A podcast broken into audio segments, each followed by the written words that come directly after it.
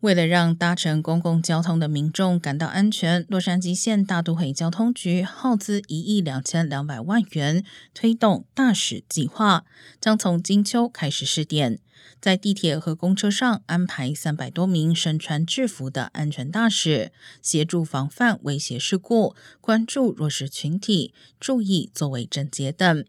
去年夏天，针对约两千名乘客的调查发现，只有百分之十八女性乘客认为搭乘地铁非常安全，而百分之十一的乘客认为在夜间搭乘地铁非常安全。而与二零二一年相比，今年前四个月捷运系统上发生的暴力犯罪增加了百分之七十二。